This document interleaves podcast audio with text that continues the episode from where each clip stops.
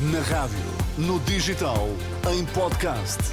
Música para sentir, informação para decidir.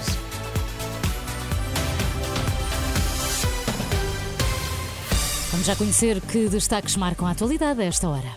Neste Dia Mundial dos Direitos Humanos, ouvimos os alertas da coordenadora da Iniciativa de Apoio a Estudantes Refugiados da Universidade Católica. Peregrinação de Susana de Lisboa ao Santuário de Fátima este domingo para agradecer pela JMJ e rezar pela paz.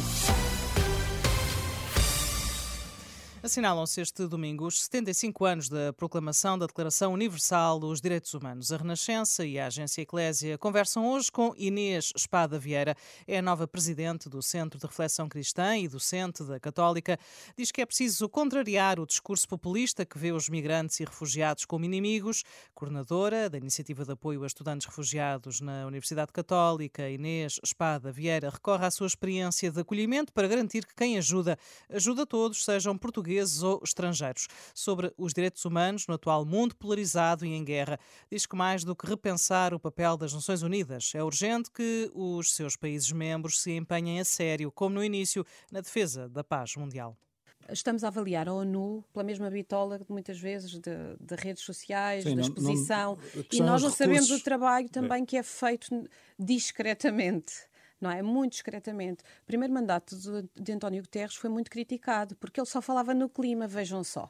Por isso eu diria que repensar o papel da ONU não é preciso reinventar a ONU, diria. É preciso as pessoas voltarem a comprometer-se como Sim. há 75 anos uh, com a mesma energia do início, porque os inícios são de maior esperança, os finais são de celebração e no meio é que custa. o caminho é longo e duro, não é? A entrevista à Inês Espada Vieira vai ser transmitida em antena pelas 10h30 da manhã, ficará depois também disponível na íntegra em rr.pt.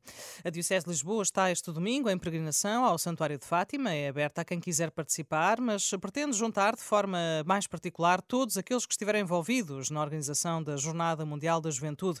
A Renascença, o Patriarca de Lisboa, diz que, é, diz que este é um momento de agradecimento e de escuta. Nós vamos a Fátima para sermos cada vez mais uh, pessoas de escuta, de escutar o que os jovens nos querem dizer, de escutar o que a sociedade nos quer dizer, de escutar o que o mundo nos está a transmitir.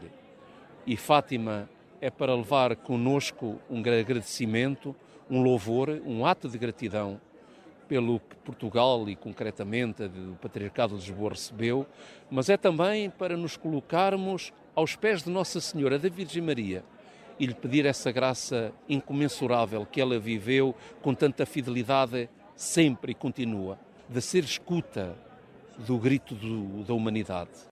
Patriarca de Lisboa, Dom Rui Valério, agradecer pela JMJ Lisboa e rezar pela paz no mundo são os objetivos essenciais desta peregrinação ao Santuário de Fátima. Na faixa de Gaza, a situação humanitária é cada vez mais alarmante. O vice-diretor do Programa Alimentar Mundial disse que há pessoas a morrer de fome. O PAM avisa que a sua capacidade de fornecer mantimentos básicos está à beira do colapso. A degradação das condições em Gaza torna as entregas de ajuda alimentar quase impossíveis. No terreno, Israel mantém a ofensiva militar diz que vai continuar os ataques para eliminar o Hamas e trazer os reféns israelitas para casa. Entretanto, Benjamin Netanyahu, o presidente de Israel, já veio manifestar satisfação pelo veto dos Estados Unidos na resolução do Conselho de Segurança da ONU que exigia um cessar-fogo imediato na faixa de Gaza. Pelo menos seis pessoas morreram em consequência de um tornado que atingiu o estado norte-americano do Tennessee. Segundo a Associated Press, outras 23 pessoas ficaram feridas e foram hospitalizadas. Há relatos de danos em edifícios. Esta é uma época atípica para tornados nos Estados Unidos, que são mais comuns no fim da primavera. Os ministros das pescas da União Europeia vão estar reunidos hoje e amanhã em Bruxelas para alcançar um acordo relativo às cotas de pesca no Atlântico e no Mediterrâneo para o próximo ano. Neste encontro vão também ser feitas pela primeira vez tentativas de estabelecer cotas plurianuais. O Porto venceu na última noite o Casa Pia por 3-1, jogo da 13ª jornada da Primeira Liga. Com esta vitória, os Dragões alcançam o Sporting, adversário na próxima jornada, no topo da classificação. Ambos têm agora 31 pontos. Os Leões ontem foram perder a Guimarães por 3-2.